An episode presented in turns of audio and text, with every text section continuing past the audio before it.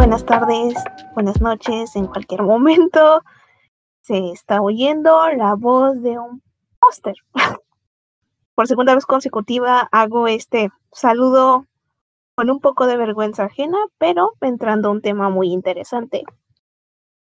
Y esta vez con un pequeño invitado que hice porque después de todo es un contexto histórico del que vamos a abordar este episodio. Así que no sé si quieras presentarte o yo te presento. ¿Cómo te sientes más cómodo?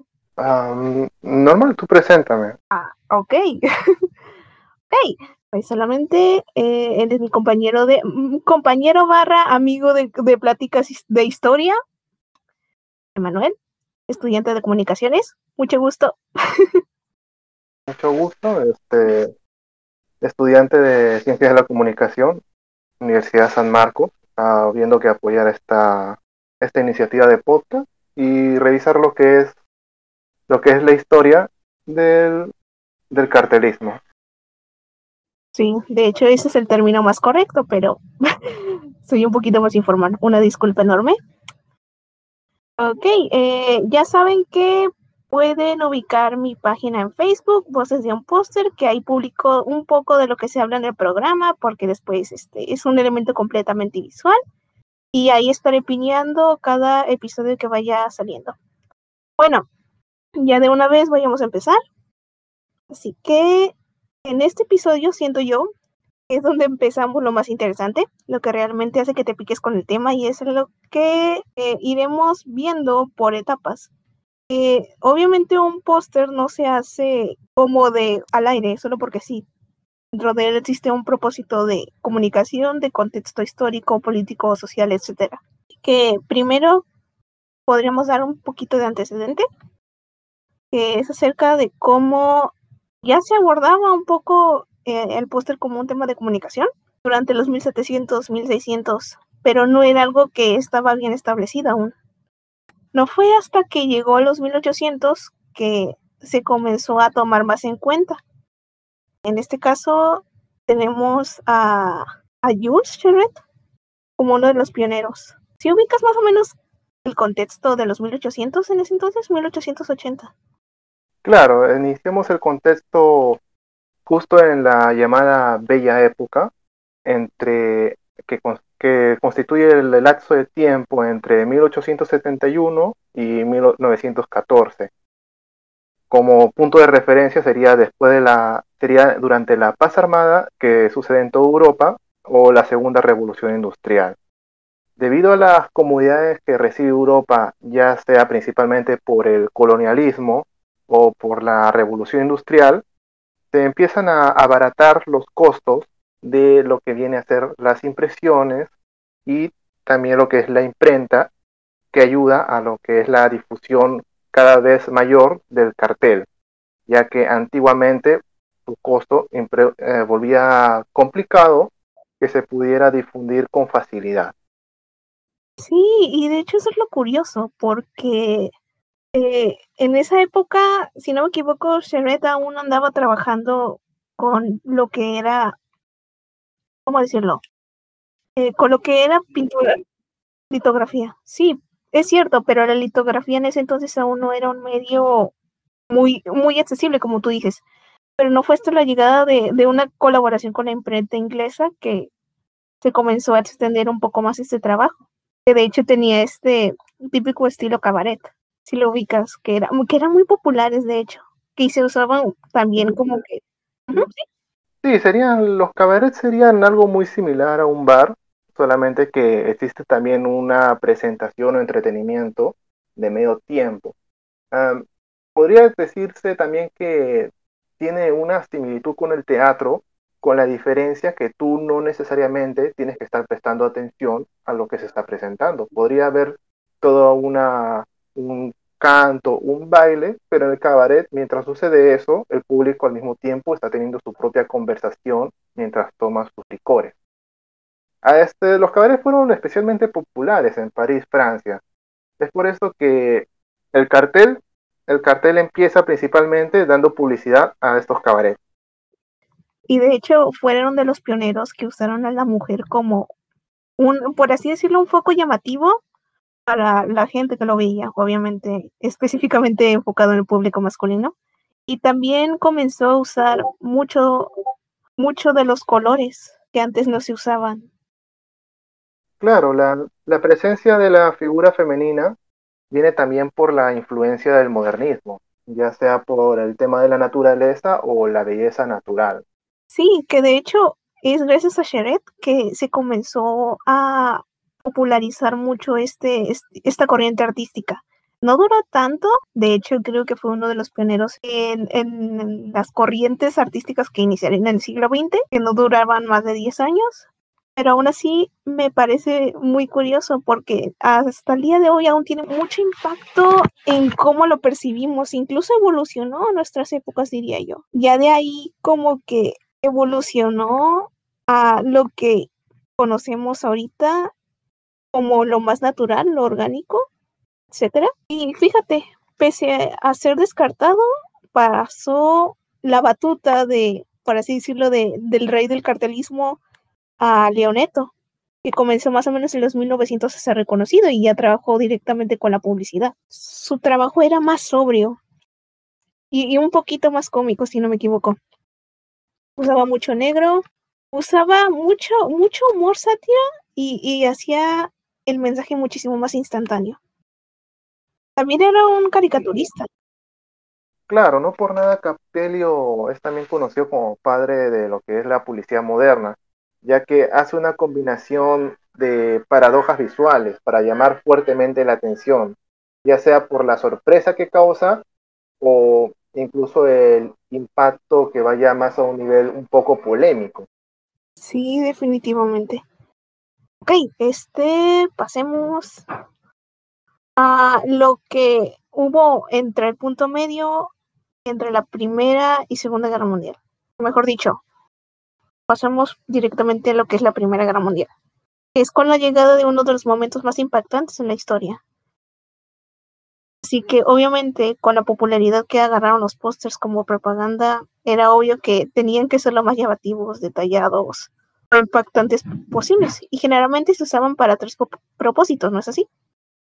Claro, lo que es el cartel ya empieza a perder su empieza a perder su uso principal como publicidad para centros de entretenimiento y empieza a ser utilizado por fines propagandísticos.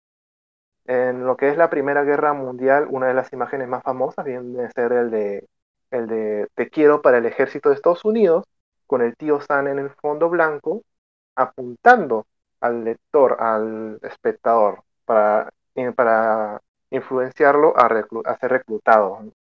Estamos con la Primera Guerra Mundial, que fíjate que no tiene pósters tan impactantes ahora que lo pienso. Los de la Segunda son los que cargan el peso más fuerte, pero creo que era porque yo considero incluso el conflicto más fuerte. Como, ¿Cómo ponértelo? La Primera Guerra Mundial era como la entrada y la Segunda Guerra era como el platillo fuerte. Ah, por supuesto. Aparte que la Primera Guerra Mundial es una guerra que está mucho más centrificada en Europa, con cierta desviación a lo que es este por medio del Imperio Otomano acercándose al Medio Oriente, pero es mayormente en Europa el conflicto. Es por eso que sus pósters eh, sus pósters mayormente no llegan a ser tan conocidos, tan populares como el de la Segunda Guerra Mundial, que ya empieza a difundirse por todo el globo, ya que la ayuda la ayuda ya no solamente se pide a países concretos, sino que incluso a los que no son potencias se les pide aunque sea un apoyo ya sea logístico mínimo. aparte, aparte de que en la Segunda Guerra Mundial se reutilizan pósters que ya se habían usado en la primera. Por ejemplo, el póster famoso del tío San reclutando ya había sido usado, es originalmente del año 1917. Viene a ser de la Primera Guerra Mundial y tenía un homólogo británico. El homólogo británico que también es este, ya no es el tío Sam apuntando al público, sino es este, sino que es este el secretario de Estado británico para la guerra, el que empieza a llamar a los jóvenes para las armas. Eh, generalmente la propaganda de la, tanto de la Primera como de la Segunda Guerra Mundial se resumía en tres usos que era generalmente para recaudación de fondos, para, ya sabes, todo el armamento, etcétera. para el reclutamiento de soldados y también para lo que yo llamo la deshumanización del enemigo. Pero es curioso que personalmente para mí los que son como que más llamativos son los que tenían este último propósito. Generalmente los de la Primera Guerra Mundial eran un poquito más tranquilos en su mayoría. Ver los de la Segunda y eh, sí son un poquito más agresivos. Son tan muy interesantes y creo que son de mis favoritos. Mención que nos brincamos porque esta etapa fue entre la Primera y la Segunda Guerra Mundial, aproximadamente desde 1919 a 1931. 32, si no me equivoco, es el Art Deco. De hecho, es curioso cómo es que este estilo se conocía específicamente para lo que era la clase burguesa, o la burguesía, como tú quieres decirle. Realmente estos diseños no eran tan cargados como su corriente artística anterior y eran un poco más directos con los detalles sin perder lo ostentoso. Como inspiraciones del antiguo Egipto, y generalmente no solo se limitaba a lo que nosotros decimos como pósters, sino también a la arquitectura, decoraciones básicas, artículos, etc. Pero como estos requerían una enorme cantidad de inversión, obviamente con todo lo que sucedió en la Segunda Guerra Mundial tuvieron que acabar hasta ahí. Pero en ciudades como Nueva York como que aún sigue presente un poco de lo que hubo de esa corriente. Ah, ya. Em, tomo la palabra entonces. Ah, ya. Se podría decir que el Art Deco es una corriente que busca volver arte todo lo cotidiano, ¿verdad? Mm, porque hay cartelería como el del SS Normandie, ¿no? Eh, que empieza a volver arte incluso el barco, también los trenes, los rascacielos, todas estas novedades tecnológicas que empiezan a surgir a inicios del siglo del siglo XX, empiezan a ser, empiezan a volverse arte. Y como claro, como mencionaste, esto también tenía cierto costo, mayormente en arquitectura.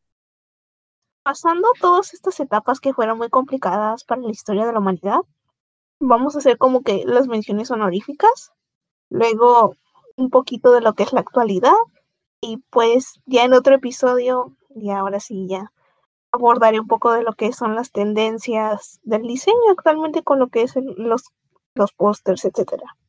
En fin, eh, entre las menciones que tenemos actualmente es el constructivismo ruso. Oh, por supuesto, este, el constructivismo ruso viene a ser muy importante en todo lo que es la cartelería y su influencia no hizo más que crecer a través de los años.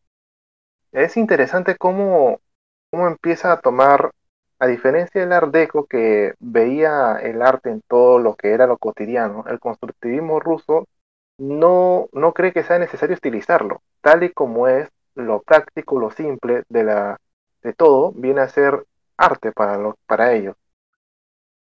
Y sí, es curioso porque entre los elementos que distingue el constructivismo vendría siendo como el uso limitado de colores. No sé si ubicas que con el color del papel y las tintas negras y rojas, que generalmente distinguían como el comunismo, los inicios del comunismo de la época. Por supuesto, el ejército rojo. Sí, de hecho. Eh, también los primeros usos del fotomontaje por Rodchenko, e incluso llegó a influir en países como España y Cuba. Luego de esto también hubo, también hubieron otros dos pósters de la Segunda Guerra Mundial que eran Keep Calm and Carry On, que de hecho no se, no se expuso hasta años después, ¿no es así? Ah, ya, eh, la cartelería de Mantén la calma y sigue adelante. Ah, claro, viene a ser de la Segunda Guerra Mundial.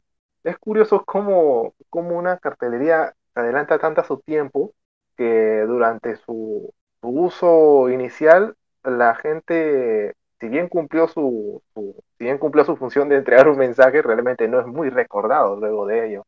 Pero ya en épocas más actuales, este de esta, este, este cartel, por su simpleza, ¿no? Empieza a ser ya más este, actual. Sí, de hecho fue usado mucho durante 2012 en memes. También era un símbolo muy moderno No duró tanto, pero sí fue curiosamente reconocido. Cuando yo identifiqué este póster, me sorprendí de que fuera de, del siglo XX, de hecho. Yo creí que era reciente.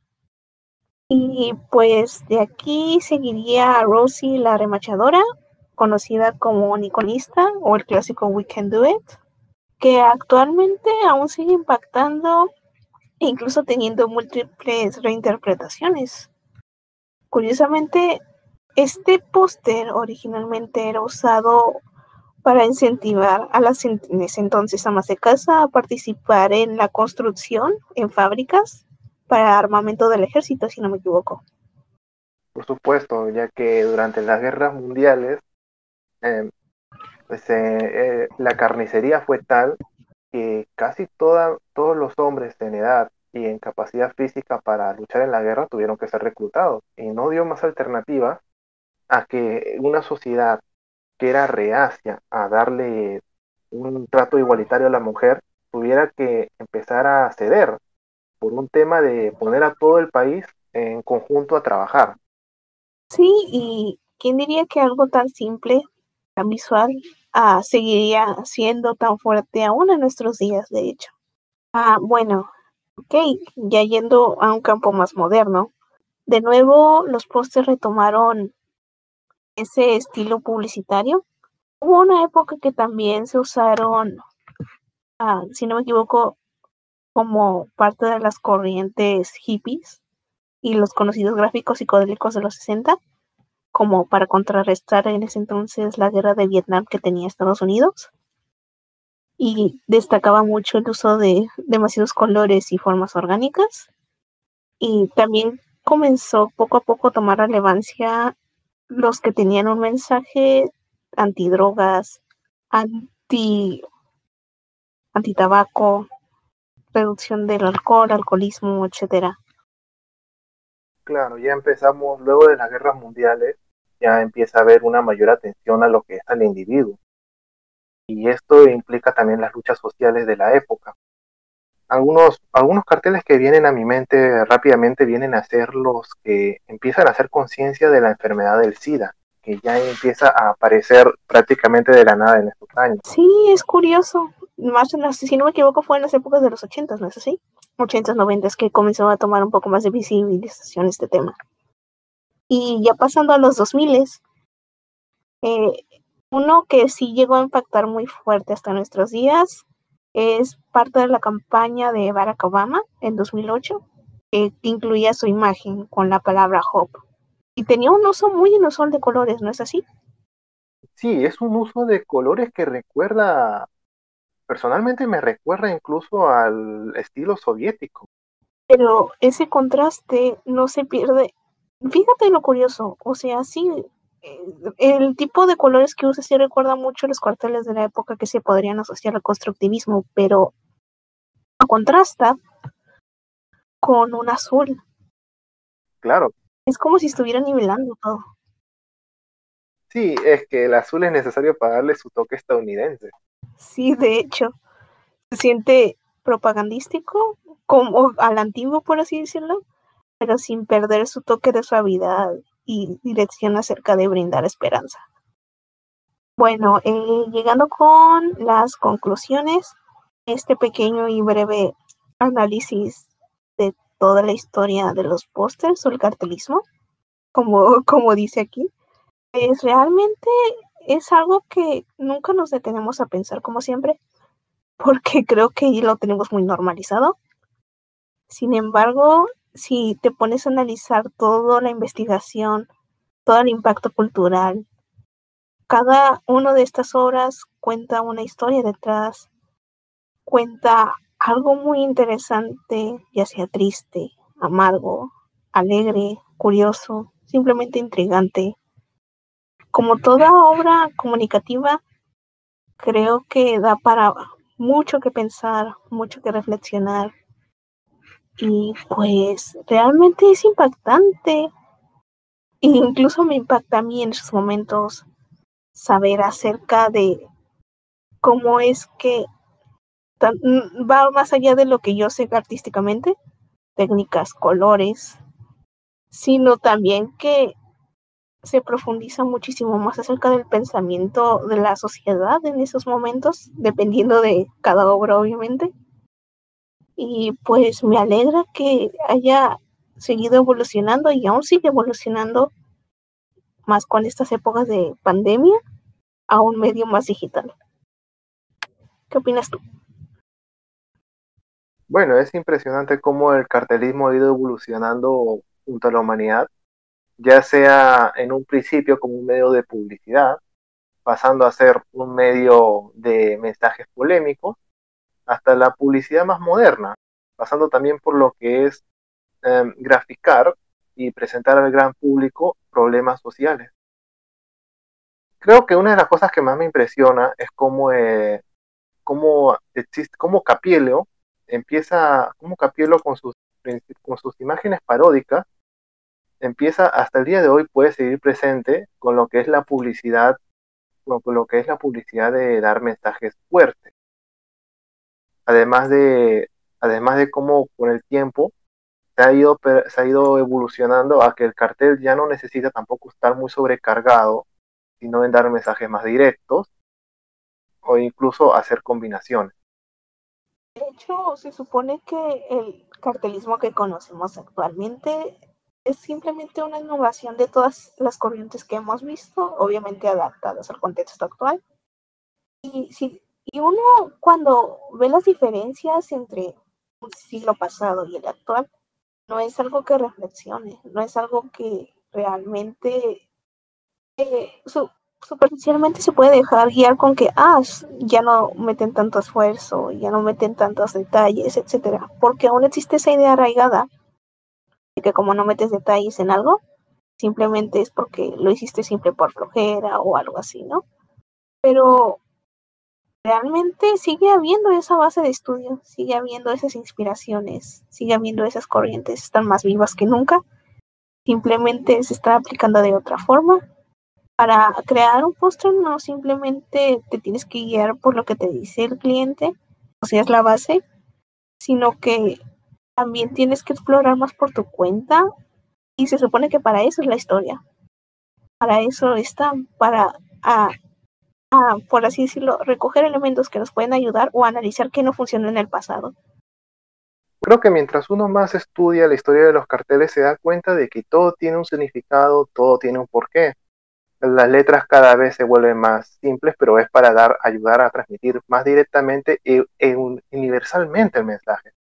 Ya que antiguamente los carteles, siendo pensados para países concretos, las fuentes de letras que utilizaban eran de lo más este, de lo más europeas o estilizadas. Ahora se utiliza lo que es fuentes más directas y fáciles de leer.